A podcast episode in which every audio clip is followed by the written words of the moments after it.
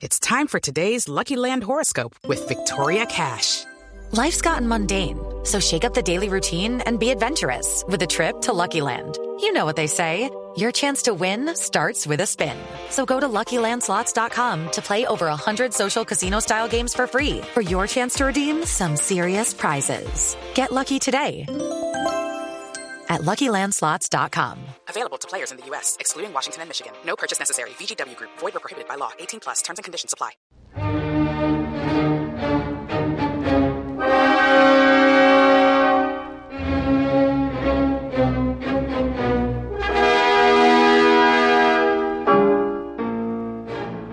Teatro de bolsillo.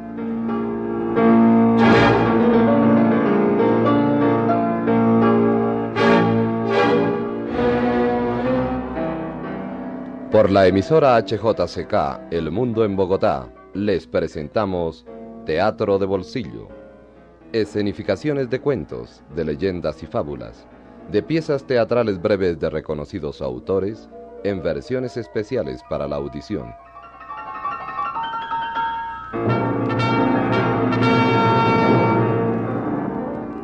Transmitiremos hoy la obra titulada El viejo y el mar de Ernest Hemingway en versión para la radio de Gonzalo Arango. La interpretación está a cargo de Bernardo Romero Lozano, Silvia Román y Mario García.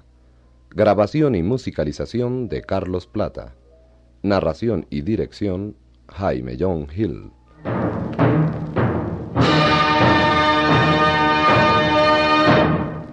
Seguros Bolívar brinda a sus asegurados el máximo de protección y rendimiento gracias a la bondad de sus servicios, la moderna técnica de sus sistemas y la cuidadosa selección e intenso entrenamiento de sus funcionarios y agentes especializados.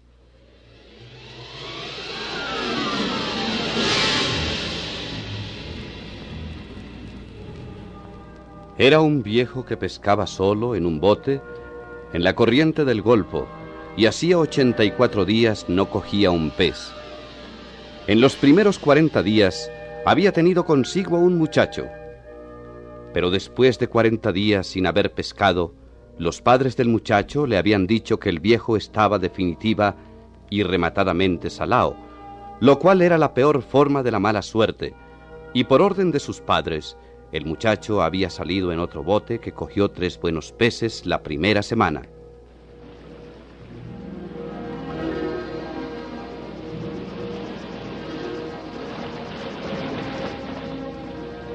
Entristecía al muchacho ver al viejo regresar todos los días con su bote vacío y siempre bajaba a ayudarle a cargar los rollos de sedal o el bichero y el arpón y la vela arrollada al mástil. La vela estaba remendada con sacos de harina y arrollada parecía una bandera en permanente derrota. Santiago, ¿yo podría volver con usted? ¿Hemos hecho algún dinero? No, tú sales en un bote que tiene buena suerte. Sigue con ellos. Usted me enseñó a pescar. Y recuerde que una vez llevaba 87 días sin pescar nada. Y luego cogimos peces grandes todos los días durante tres semanas. Lo recuerdo. Y yo sé que no me dejaste porque hubieras perdido la esperanza. Fue papá quien me obligó. Soy un chiquillo y tengo que obedecerle. Lo sé, lo sé, lo sé. Papá no tiene mucha fe. No, pero nosotros sí, ¿verdad? Sí. ¿Me permite brindarle una cerveza en la terraza? Luego llevaremos las cosas a casa.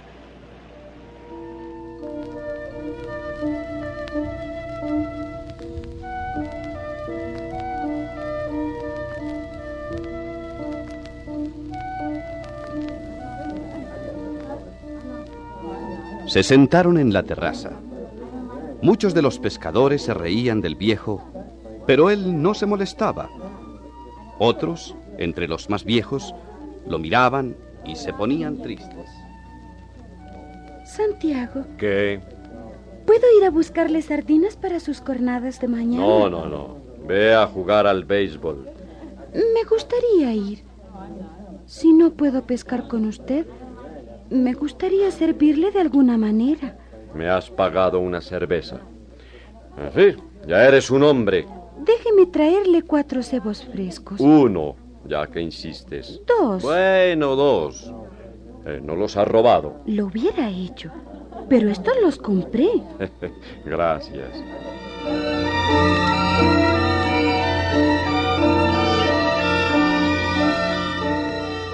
Después de beber la cerveza, el viejo y el muchacho recogieron los aparejos del bote, marcharon juntos camino arriba hasta la cabaña del viejo y entraron.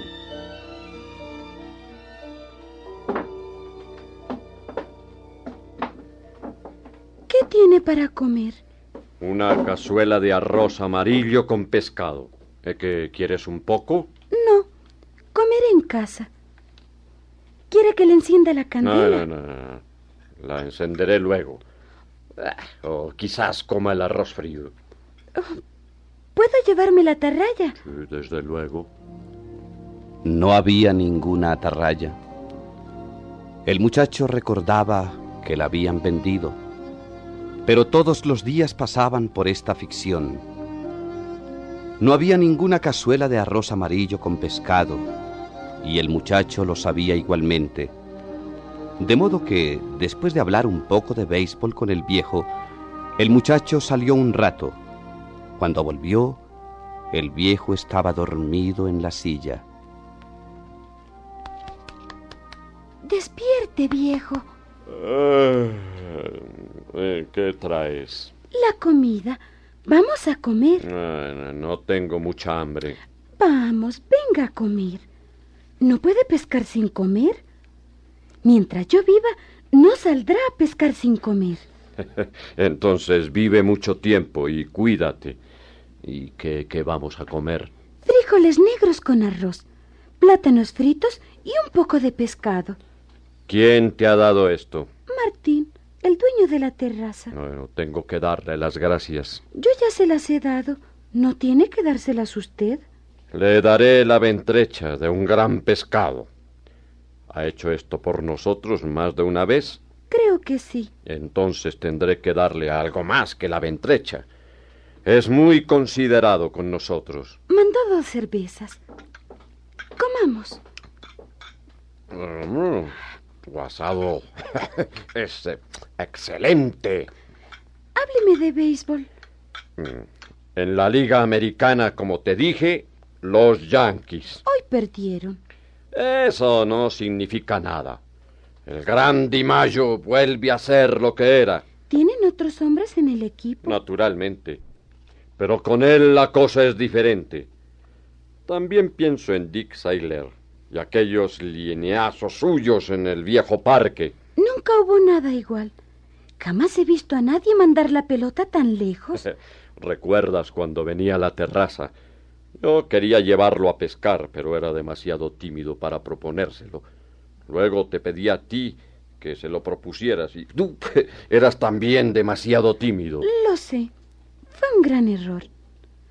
Pudiera haber ido con nosotros. Luego, eso nos quedaría por toda la vida.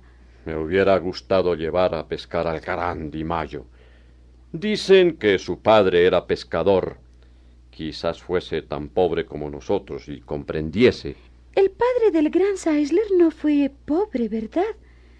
Y jugó en las grandes ligas cuando tenía mi edad. Cuando yo tenía tu edad, me hallaba de marinero en un velero que iba al África y he visto leones en las playas al atardecer. Lo sé. Usted me lo ha dicho. Bueno, ¿hablamos de África o de béisbol? No, mejor de béisbol. Así pues, hablaron un rato aún de béisbol. Luego el muchacho se despidió del viejo y salió. Habían comido sin luz en la mesa y el viejo se quitó los pantalones y se fue a la cama a oscuras. Enrolló los pantalones para hacer una almohada, poniendo un periódico dentro de ellos. Se envolvió en la frazada y durmió sobre los otros periódicos viejos que cubrían los muelles de la cama. Se quedó dormido enseguida y soñó con África. en la época en que era muchacho, y con las largas playas doradas y las playas blancas, tan blancas que lastimaban los ojos, y los altos promontorios y las grandes montañas pardas. No soñaba ya con tormentas ni con mujeres, ni con grandes acontecimientos, ni con grandes peces, ni con peleas, ni con competencias de fuerza, ni con su esposa. Solo soñaba ya con lugares y con los leones en la playa. Jugaban como gatitos a la luz del crepúsculo, y él les tenía cariño, lo mismo que al muchacho.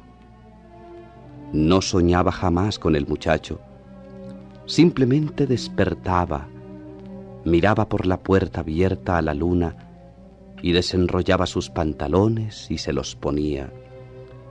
Luego iba a casa del muchacho y lo despertaba.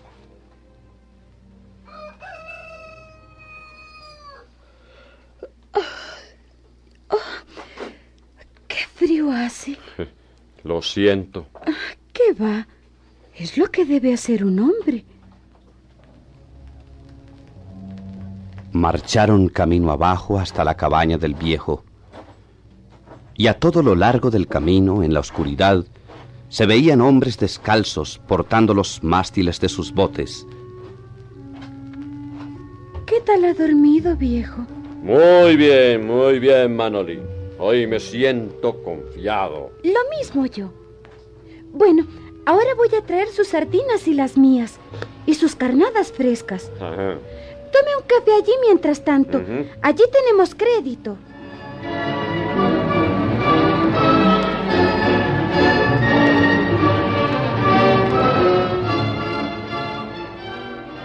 El viejo tomó lentamente su café. Era lo único que tomaría en todo el día, y sabía que debía tomarlo. Hacía mucho tiempo que le mortificaba comer y jamás llevaba almuerzo. Tenía una botella de agua en la proa del bote y eso era lo único que necesitaba para todo el día. El muchacho volvió con las sardinas y dos carnadas y bajaron por la vereda hasta el bote y se despidieron allí. Buena suerte, viejo. Buena suerte.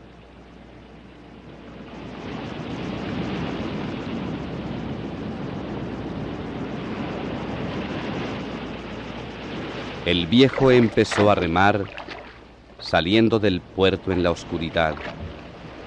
Había otros botes de otras playas que salían a la mar y el viejo sentía sumergirse las palas de los remos y empujar, aunque no podía verlos ahora que la luna se había ocultado entre las lomas. Es mejor tener suerte. Pero yo prefiero ser exacto.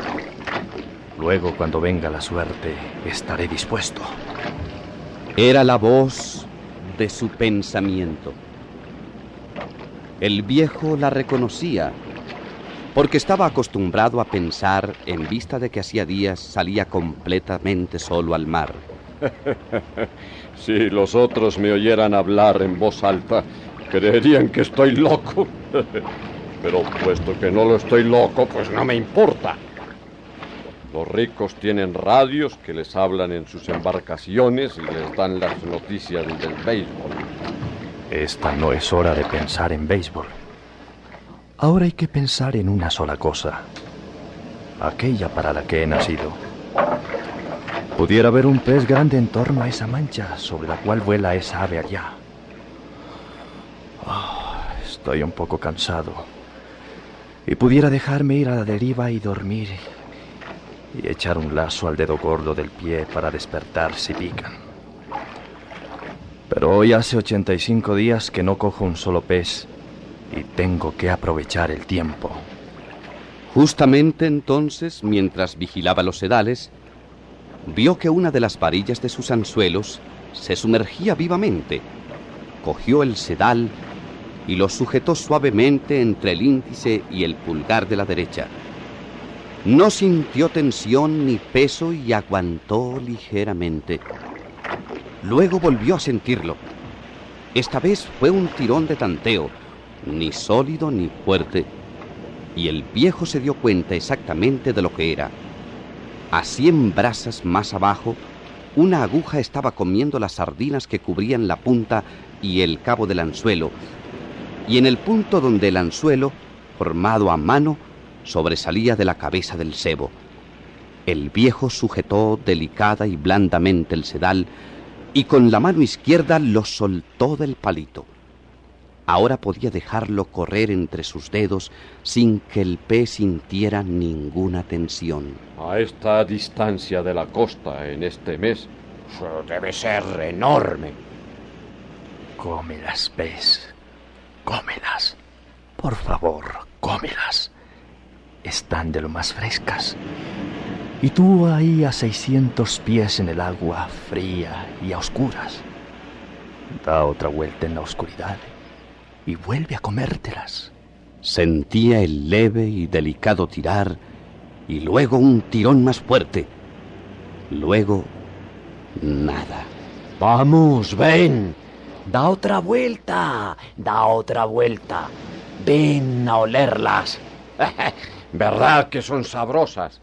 Cómetelas ahora, no seas tímido, pez. Cómetelas. Esperó con el sedal entre el índice y el pulgar vigilándolo. Luego volvió a sentir la misma y suave tracción. Lo cogerá. Dios le ayude a cogerlo. No lo cogió, sin embargo. Se fue y el viejo no sintió nada más. No puede haberse ido. No, se puede haber ido. Maldito. Está dando una vuelta. Es posible que haya sido enganchado alguna otra vez y, y que recuerde algo de eso. Luego sintió un suave contacto en el sedal y se sintió feliz. no fue más que una vuelta. Lo cogerá. Era feliz sintiendo tirar suavemente y luego tuvo sensación de algo duro e increíblemente pesado. Era el peso del pez y dejó que el sedal se deslizara abajo, abajo, abajo, llevándose los dos primeros rollos de reserva. Según descendía, deslizándose entre los dedos del viejo, todavía él podía sentir el gran peso, aunque la presión de su índice y de su pulgar era casi imperceptible. ¡Qué pez! Lleva la carnada atravesada en la boca y se está yendo con ella. Luego virará y se lo tragará. Eso es. se lo ha tragado. Dejaré que se lo coma a su gusto. Come, come un poquito más. Come bien, pez. Cómetelo de modo que la punta del anzuelo penetre en tu corazón y te mate. Sube sin cuidado y déjame clavarte el arpón. Bueno, ¿estás listo? ¿Lleva suficiente tiempo a la mesa? ¡Ahora! Y tiró fuerte con ambas manos. Ganó un metro de sedal, luego tiró de nuevo y de nuevo, balanceando cada brazo alternativamente y girando sobre sí mismo. No sucedió nada.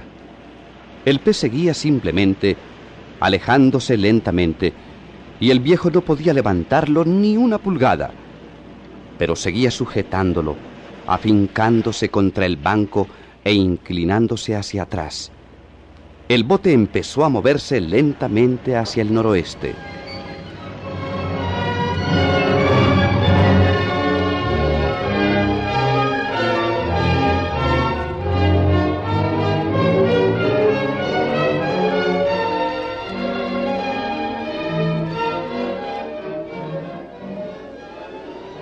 Cuatro horas después, el pez seguía tirando, llevando el bote a remolque, y el viejo estaba todavía sólidamente afincado, con el sedal atravesado a la espalda. Mm, eran las doce del día cuando lo enganché y, y todavía no lo he visto una sola vez. El viejo tenía sed y se arrodilló y cuidando de no sacudir el sedal, estiró el brazo cuanto pudo por debajo de la proa y cogió la botella de agua. La abrió y bebió un poco. Luego reposó contra la proa. Descansó sentado en la vela y el palo que había quitado de la carlinga y trató de no pensar. solo aguantar. Luego miró hacia atrás y vio que no había tierra alguna a la vista. Y pensó, Bah, eso no importa. Siempre podré orientarme de noche por el resplandor de la ciudad. Todavía quedan dos horas de sol y, posiblemente suba antes de la puesta del sol. Si no, acaso suba al venir la luna. Si no hace eso, puede que suba a la salida del sol. No tengo calambres y me siento fuerte. Él es quien tiene un anzuelo en la boca. Pero para tirar así tiene que ser un pez de marca mayor. Debe de llevar la boca fuertemente cerrada contra el alambre. Oh, me gustaría verlo. Me gustaría verlo aunque solo fuera una vez, para saber con quién tengo que vérmelas.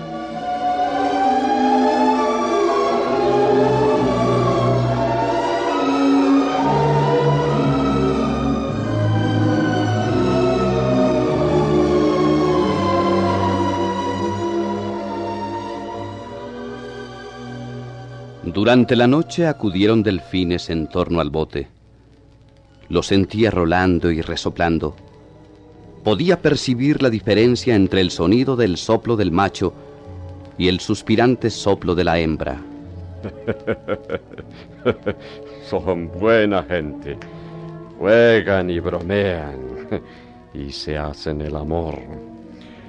Ah, son nuestros hermanos como los peces voladores.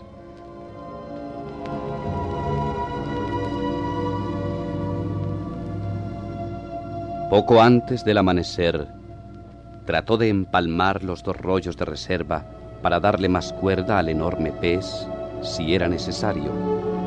Pero el pez dio un tirón en ese momento y lo lanzó de bruces y le causó una herida bajo el ojo.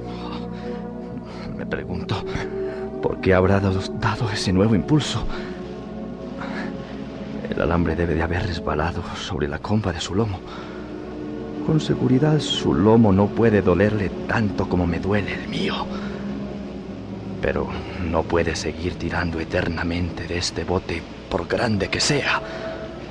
Pues seguiré hasta la muerte.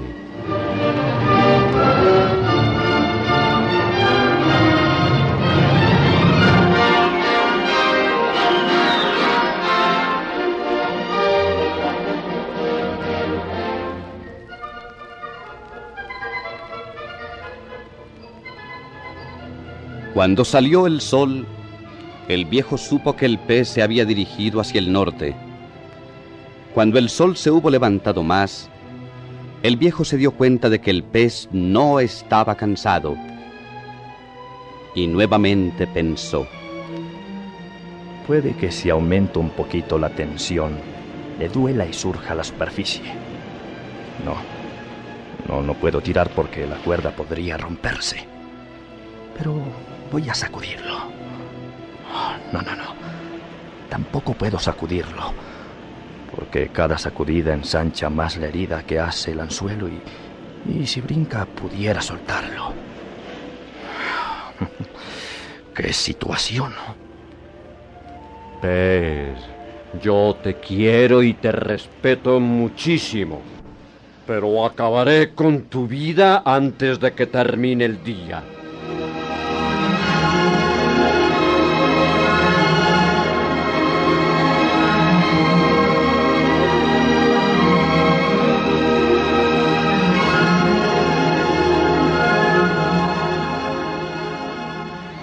Horas más tarde, un pajarito vino volando hacia el bote procedente del norte.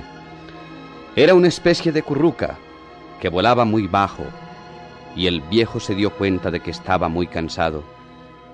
Al viejo le gustaban los pájaros, pero fue entonces cuando el pez dio una súbita sacudida. El viejo fue a dar contra la proa y hubiera caído por la borda si no se hubiera aferrado y soltado un poco de sedal. Notó que su mano sangraba, de modo que luego metió la mano herida en el agua salada y le hubiera gustado dejarla allí, pero temía otra súbita sacudida del pez y por eso se levantó y se afianzó y levantó la mano contra el sol. Era sólo un roce del sedal lo que había cortado su carne, pero era en la parte con que tenía que trabajar. El viejo sabía que antes de que esto terminara, necesitaría sus dos manos, y no le gustaba nada estar herido antes de empezar, y para colmo de males sintió un rato después que su mano izquierda tenía calambre. La corrió hacia arriba sobre el duro sedal y la miró con disgusto. Eh, ¿Qué clase de mano es esta? Puedes coger calambre si quieres, puedes convertirte en una garra. De nada te va a servir. Vamos. Lo que debes hacer ahora es comerte ese pedazo de pez que cogiste ayer. Cómetelo ahora, aunque te sepa mal, y el alimento le dará fuerza a la mano. No es culpa de la mano y llevas muchas horas luchando con el pez. Es un pez fuerte y de calidad. Tuve suerte de engancharlo. Sí, sí. Pero ojalá estuviera aquí el muchacho. Ay, estoy muy viejo para ser pescador. Tal vez yo no debiera ser pescador, pero para eso he nacido.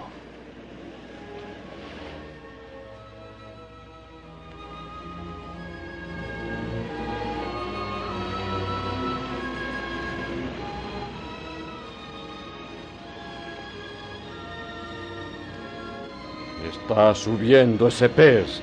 Vamos, vamos. Ven, te lo pido. Dios mío. ¿Qué pez? Es dos pies más largo que el bote. Cuando el pez salió, la superficie del mar se había combado delante del bote. El pez surgió interminablemente y manaba agua por los costados. Brillaba al sol y su cabeza y su lomo eran de un púrpura oscuro y al sol las franjas de sus costados lucían anchas y de un tenue color azul rojizo. Su espada era tan larga como un palo de béisbol, yendo de mayor a menor como un estoque. El pez apareció sobre el agua en toda su longitud y luego volvió a entrar en ella dulcemente, y el sedal comenzó a correr velozmente. El viejo trataba de mantener con ambas manos el sedal a la mayor tensión posible sin que se rompiera. Es un gran pez y tengo que convencerlo. No debo permitirle jamás que se dé cuenta de su fuerza, ni de lo que podría ser si rompiera a correr. Ha echado a nadar y al fin se cansará. Malas noticias para ti, pez. Eres muy grande. Por Cristo que sí pero te mataré con toda tu gloria y tu grandeza. Sigue nadando y posiblemente nadará toda la noche. Pero le demostraré lo que puede hacer un hombre y lo que es capaz de aguantar.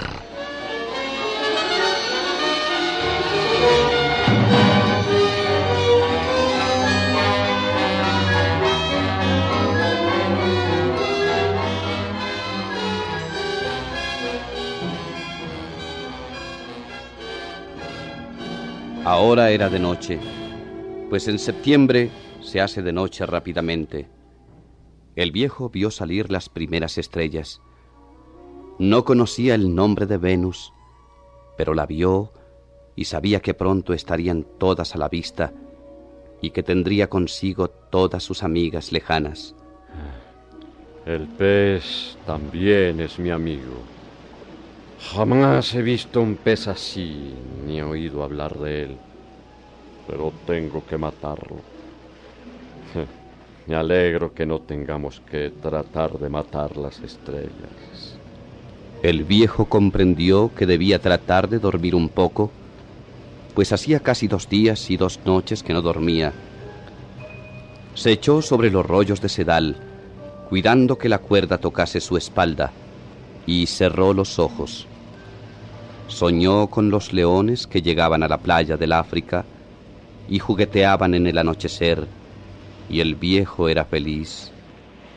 Pero al cabo de un tiempo lo despertó la sacudida de su puño derecho contra su cara y el escosor de sedal pasando por su mano derecha. No tenía sensación en su mano izquierda. pero frenó todo lo que pudo con la derecha y el sedal seguía corriendo precipitadamente. Por fin su mano izquierda halló el sedal. Justamente entonces el pez irrumpió en la superficie, haciendo un gran desgarrón en el océano y cayendo pesadamente luego. Eso no es lo que esperábamos. Así pues, vamos a aguantarlo. Y ahora, ese pez está girando en un ancho círculo. Se está llegando el momento. Quizás dentro de una hora lo hayas matado. Ah, malditos vaídos que siento. Oh, esto me preocupa. Pero no puedo fallarme a mí mismo y morir frente a un pez como este. Ahora que lo estoy acercando tan lindamente, bueno, Dios me ayude a resistir. Rezaré cien Padres Nuestros y cien Ave Marías. Sí, sí, pero, pero no puedo rezarlos ahora. Considera los rezados, Dios mío. Los rezaré más tarde. Fue en la tercera vuelta del pez cuando primero lo vio de cerca.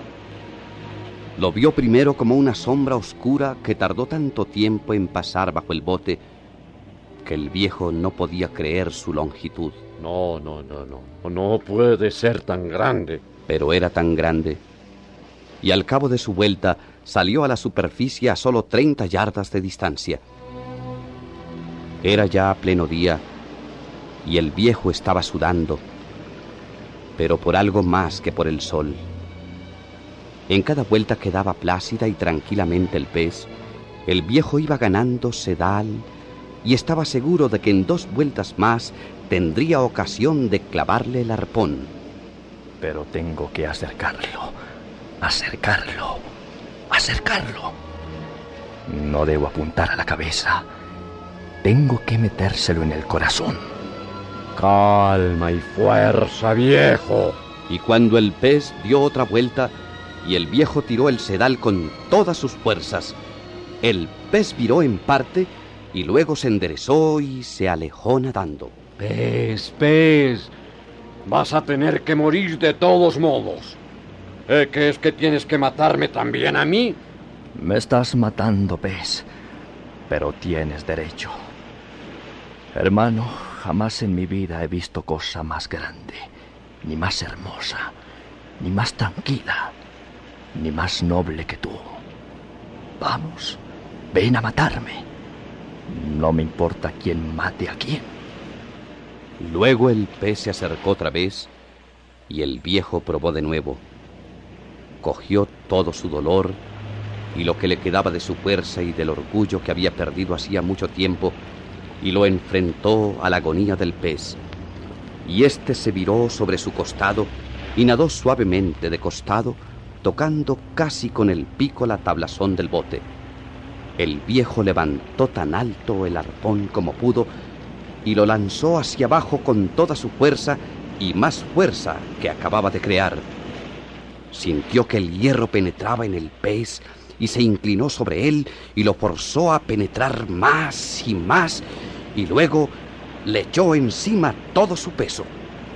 Entonces el pez cobró vida con la muerte en la entraña y se levantó del agua mostrando toda su gran longitud y anchura y todo su poder y su belleza. Pareció flotar en el agua sobre el viejo que estaba en el bote. Luego cayó con un estampido que arrojó un reguero de agua sobre el viejo y sobre todo el bote.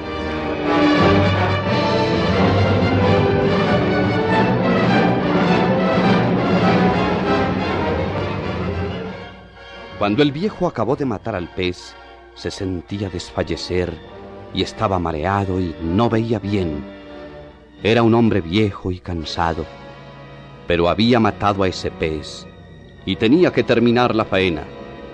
Sujetó el pez a la proa y a la popa y al banco del medio. El pez era tan grande que era como amarrar un bote mucho más grande al costado del suyo. Luego, el viejo encajó el mástil en la carlinga y la remendada vela cogió viento, y el bote empezó a moverse, y medio tendido en la popa, el viejo puso proa al suroeste.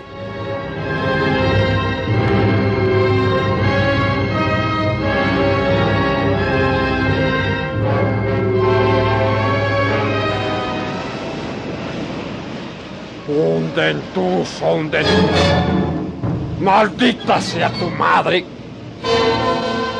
El tiburón se acercó velozmente por la popa y cuando atacó al pez, el viejo vio su boca abierta y sus extraños ojos y el tajante chasquido de los dientes al entrarle a la carne justamente sobre la cola. El viejo levantó el arpón y le pegó. Le pegó con sus manos pulposas y ensangrentadas, empujando el arpón con toda su fuerza. Le pegó sin esperanza, pero con resolución y furia. El tiburón se volcó y el viejo vio que no había vida en sus ojos. Eh, se llevó unas cuarenta libras. Se llevó también el arpón y todo el cabo. Y ahora mi pez sangra. Y vendrán otros tiburones. Los otros tiburones vinieron al cabo de dos horas, atraídos por el olor de la carne abierta. ¡Ah! ¡Galanos malditos! ¡Galanos y vengan, galanos! ¡Toma tú, maldito! Y el viejo clavó su cuchillo amarrado al palo del timón en los ojos amarillos felinos de uno de los tiburones. El tiburón soltó el pez y se deslizó hacia abajo, tragando lo que había cogido mientras moría. Era demasiado bueno para durar. Ahora pienso que ojalá hubiera sido un sueño y que jamás hubiera pescado el pez y que me hallara solo en la cama sobre los periódicos. Pero el hombre no está hecho para la derrota. Un hombre puede ser destruido, pero no derrotado. Malditos, mientras tenga los remos y la porra y la caña, no me habrán vencido. Con la porra golpeó una y otra vez hasta que el palo se rompió.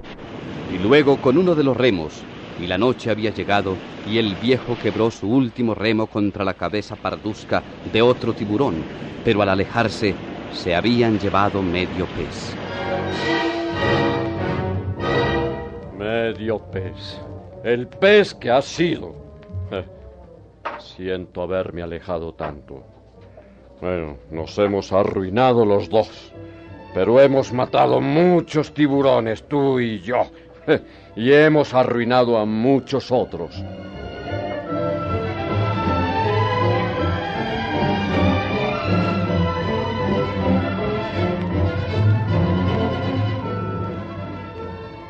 Era la medianoche cuando volvieron los tiburones y el viejo esta vez sabía que la lucha era inútil. Sin embargo, arrancó la caña del timón y siguió pegando con ella, cogiéndola con ambas manos y dejándola caer con fuerza una y otra vez. La caña también se rompió, pero con el cabo de ella le pegó al último tiburón de la manada que vino a comer. No quedaba ya nada más que comer. Cómanse eso, galanos. Coman y escupan. Y sueñen con que han matado a un hombre. ¿eh? Ahora sabía que estaba finalmente derrotado y sin remedio. Se ajustó el saco a los hombros y miró al horizonte, donde se veía el resplandor de la ciudad, y puso el bote sobre su derrota. Navegó ahora livianamente y no tenía pensamientos ni sentimientos de ninguna clase. Ahora estaba más allá de todo y gobernó el bote para llegar a puerto lo mejor y más inteligentemente posible.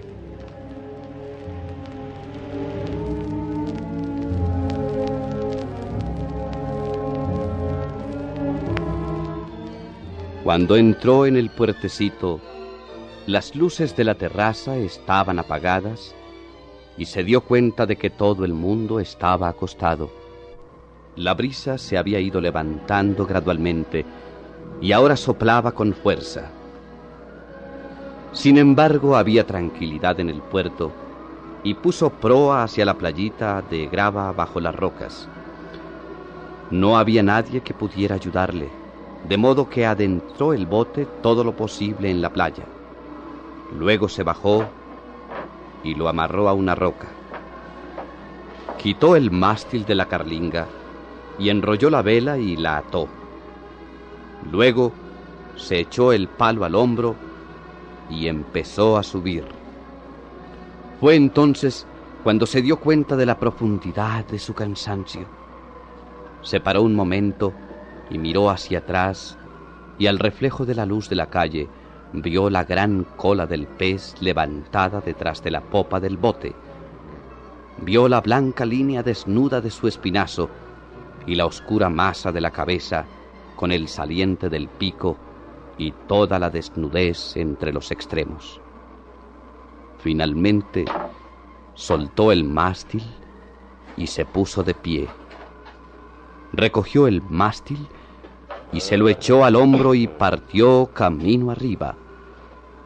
Tuvo que sentarse cinco veces antes de llegar a su cabaña.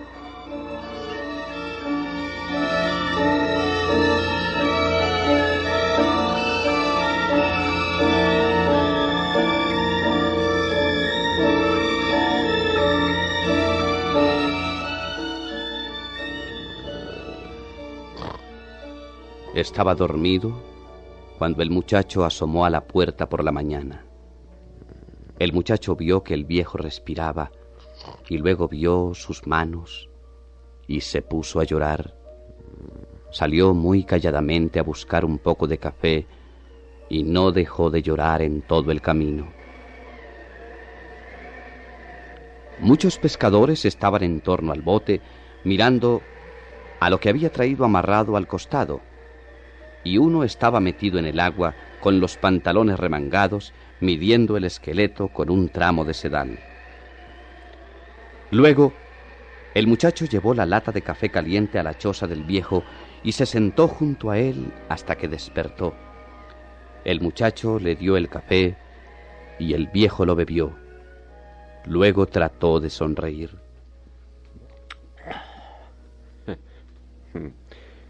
Me derrotaron, Manolín. Eh, me derrotaron de verdad. No, él no. Él no lo derrotó. No, no. Verdaderamente no. Fue después. Perico está cuidando del bote y del aparejo. ¿Qué va a hacer con la cabeza? Mm, eh, que Perico la corte para usarla en las nasas. ¿Y la espada? Pero puedes guardártela si la quieres. Sí la quiero. Ahora tenemos que hacer planes para lo demás. Ah. Eh, me han estado buscando. Desde luego. Con los guardacostas y los aeroplanos. El mar es muy grande y un bote es pequeño y difícil de ver. Y que te, te he echado de menos, ¿sabes? Ahora pescaremos juntos otra vez. No, no, no, no. No tengo suerte. Yo ya no, no tengo suerte. Al diablo con la suerte. Yo llevaré la suerte conmigo. ¿Qué va a decir tu familia? No me importa. Ahora pesqué dos. Pero ahora pescaremos juntos, porque todavía tengo mucho que aprender. Sí, sí. Tenemos que conseguir una buena lanza y llevarla siempre a bordo. Sí, sí. Ahora cuídese sus manos. Uh, yo sé cuidármelas. Eh, de noche escupí algo extraño y sentí que algo se había roto aquí en mi Cúrese pecho. también eso. Ahora vuelva a dormirse. Más tarde le traeré su camisa limpia y algo que comer.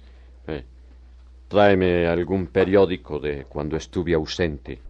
Tiene que curarse pronto, pues tengo mucho que aprender y usted puede enseñármelo todo.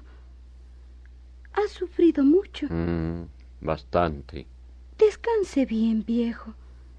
Le traeré la medicina de la farmacia para las manos. Ah, y no te olvides de decirle a Perico que la cabeza es suya. Se lo diré. Al atravesar la puerta y descender por el camino tallado por el uso en la roca de coral, iba llorando nuevamente. En la terraza había unos turistas que miraban el gran esqueleto del pez que había sobre la playa y pensaban que era un esqueleto de tiburón y se admiraban al pensar que los tiburones tenían colas tan hermosas. Allá arriba, junto al camino en su cabaña, el viejo dormía nuevamente. Todavía dormía de bruces y el muchacho estaba sentado a su lado contemplándolo. El viejo soñaba con los leones marinos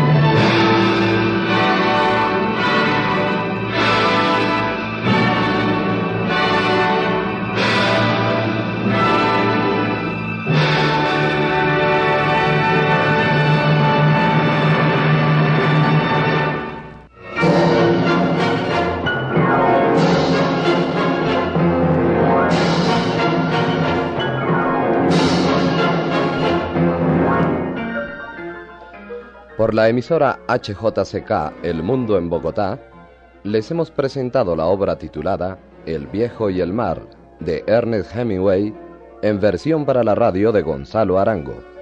Musicalización de Carlos Plata. Dirección Jaime John Hill.